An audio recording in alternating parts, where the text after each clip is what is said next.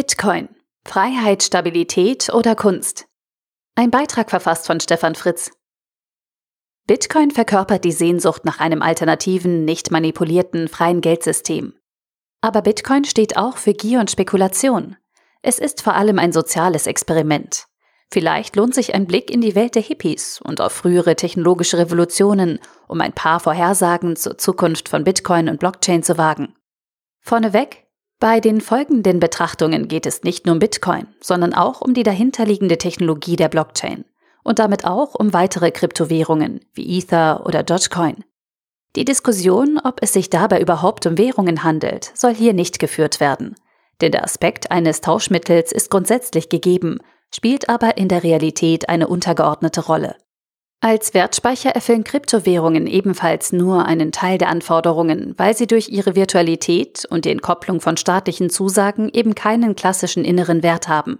Der Wert von Kryptowährungen basiert damit nahezu vollständig auf sozialen Kommunikationsprozessen. Manche nennen dies Markt. Unser Status quo fühlt sich immer irgendwie unfrei an. Schon die Generation der Hippies fühlte sich betrogen vom eigenen Staat, der Kriege in fernen Ländern führt, die nicht im Interesse des eigenen Volkes stehen.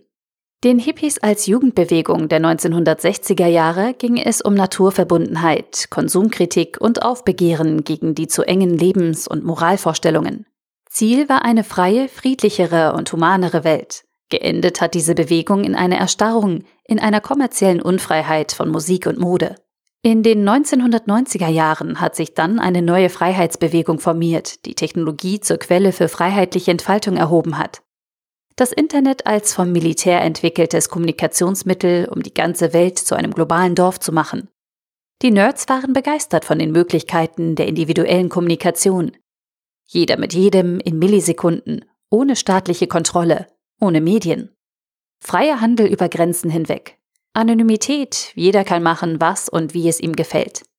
15 Jahre später hat sich aus dieser freien Technologie für freie Menschen ein Oligopol aus vier westlichen Unternehmen entwickelt. Diese haben uns mit der Durchdringung unserer persönlichen Kommunikation, dem Zugriff auf Informationen, der Lenkung unserer Aufmerksamkeit und dem Wissen über Zahlungsströme unfreier denn je gemacht. Und die Staaten haben nicht nur zugeschaut, sondern hinter unserem Rücken ein engmaschiges Kontrollnetz zum Erhalt ihrer eigenen Macht aufgebaut. Auch diese letzte technische Revolution hat nicht nur ihre Kinder gefressen, sondern vor allem ihre eigenen Ideale und Ziele. Da diese Zeilen kein Buch sind, sondern nur ein kurzer Artikel, folgen an dieser Stelle nur kurze Anklänge, wie wir Menschen immerzu nach Freiheit streben und was sich daraus entwickelt. Französische Revolution. Die Revolutionäre hat zunächst ihr gemeinsamer Kampf für Freiheit zusammengebracht. Dann kam es zu einer Zersplitterung, weil es eben auch um das Durchsetzen eines neuen Machtgefüges ging. Die Revolution frisst ihre eigenen Kinder. Etabliert hat sich eine neue staatliche Struktur. Der wilde Westen. Die Einwanderung und Besiedlung von Nordamerika war geprägt von den vielen neuen Chancen, die sich Menschen eröffnet haben, als sie vor allem aus Europa geflohen sind. Eisenbahn, Goldrausch, Freiheit. All dies hat zu einem Zusammenschluss der heute Vereinigten Staaten geführt. Energienetze, Straßeninfrastruktur, Neue Technologien sind immer, wenn sie wichtig wurden, von Staaten vereinnahmt worden. Egal ob Energienetze, Gas, Strom oder Straßen, Infrastruktur wird immer in irgendeiner Form vom Staat kontrolliert. Spannendste Ausnahme bisher sind die großen Tech-Konzerne, aber auch in diesem Bereich formiert sich die staatliche Ordnung langsam. Nach den wilden Jahren hat für sie inzwischen die Zeit der Regulierung begonnen. Selbst das Rauchen als Ausdruck von Freiheit und Lebensgefühl mehrerer Generationen ist mit dem Marlboro-Mann in eine Welt der Zwänge überführt worden. Was schreiben Zigarettenhersteller heute so alles freiwillig auf ihre Verpackungen? Warum wollen wir überhaupt eine andere unabhängige Währung? Heute kritisieren wir, dass unsere Staaten Währungen manipulieren, mit der Inflation spielen, Blasen durch billiges Geld provozieren, die Zentralbanken zum Werkzeug der Politik mutieren, in dem politische Vorhaben wie der Green Deal mit gedrucktem Geld finanziert werden. Wir fühlen uns unfrei und ohnmächtig gegenüber unseren staatlichen Währungen. Da kommen der Bitcoin und die Blockchain wie gerufen. Am Anfang mit ähnlichen Argumenten wie 20 Jahre zuvor das Internet. Anonym, unreguliert, frei.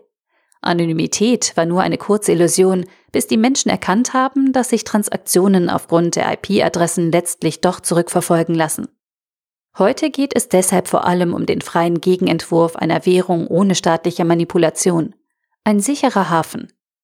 Wie hoch ist also die Wahrscheinlichkeit, dass Bitcoin oder andere Blockchain-basierte Kryptowährungen weiterhin ohne staatliche Regulierung bestehen werden, mit einer Langzeitperspektive von 10 bis 20 Jahren? Nahezu 0 Prozent.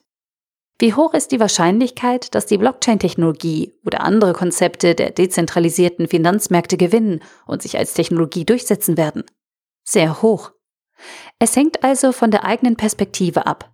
Muss man heute zu Halbzeiten in Bitcoin oder andere Kryptowährungen investieren? Wenn man sich gegen einen Zusammenbruch staatlicher Systeme versichern will, dann eher nicht. Denn es ist davon auszugehen, dass Bitcoin und Co. in einem synchronen Vertrauensprozess zu den staatlichen Währungen stehen. Wenn man bei der Rallye dabei sein will und aus dem Nichts Wert generieren möchte? Wer das vor fünf Jahren getan hat und heute so viel verkaufen konnte, dass er seinen Einsatz schon herausgeholt hat, ist sicherlich ein glücklicher Spieler.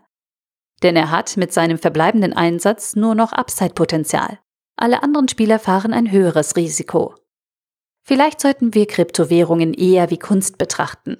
Denn auch Kunst unterliegt unterschiedlichen Werttreibern, die denen von Kryptowährungen nicht unähnlich sind.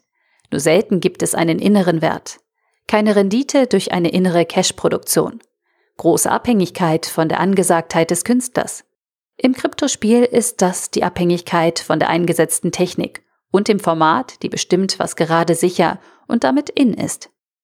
Der Kunstmarkt ist abhängig von einem generellen Trend, Technik und Format und einem sozialen Aspekt, dem Künstler.